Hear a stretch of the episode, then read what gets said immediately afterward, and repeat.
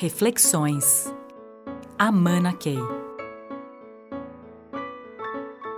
Uma questão clássica em liderança é se líder nasce feito, ou podemos ensinar ou assegurar que eh, os líderes sejam desenvolvidos ou se desenvolvam. E, e talvez uma das coisas que a gente possa imaginar de forma diferente é que todos têm potencial de serem líderes. Agora, o que, que pode fazer uma diferença de alguém que se torna um líder ou exerce essa liderança e outros que não? A decisão de liderar. Nem sempre pensamos dessa forma.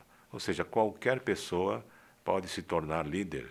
Se quiser ser líder, aliás, só se quiser não dá. Tem que decidir ser líder nas mais variadas situações que encontra pelo seu caminho. Por outro lado, existem pessoas em posição de liderança ou em posições de autoridade e poder que estão viciadas em aplicação de receitas prontas. Podemos até chamá-las elegantemente de melhores práticas.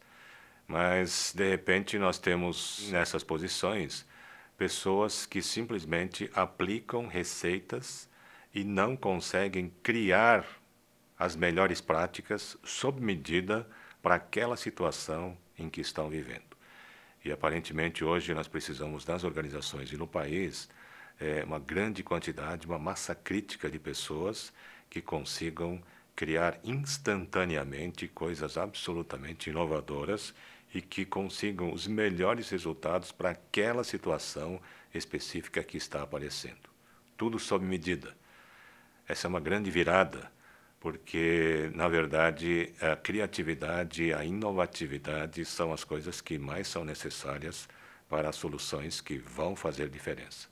E aplicar receitas que envolvem situações diferentes, pessoas diferentes, um tempo diferente, é, estou sempre desotimizando os resultados que posso apresentar.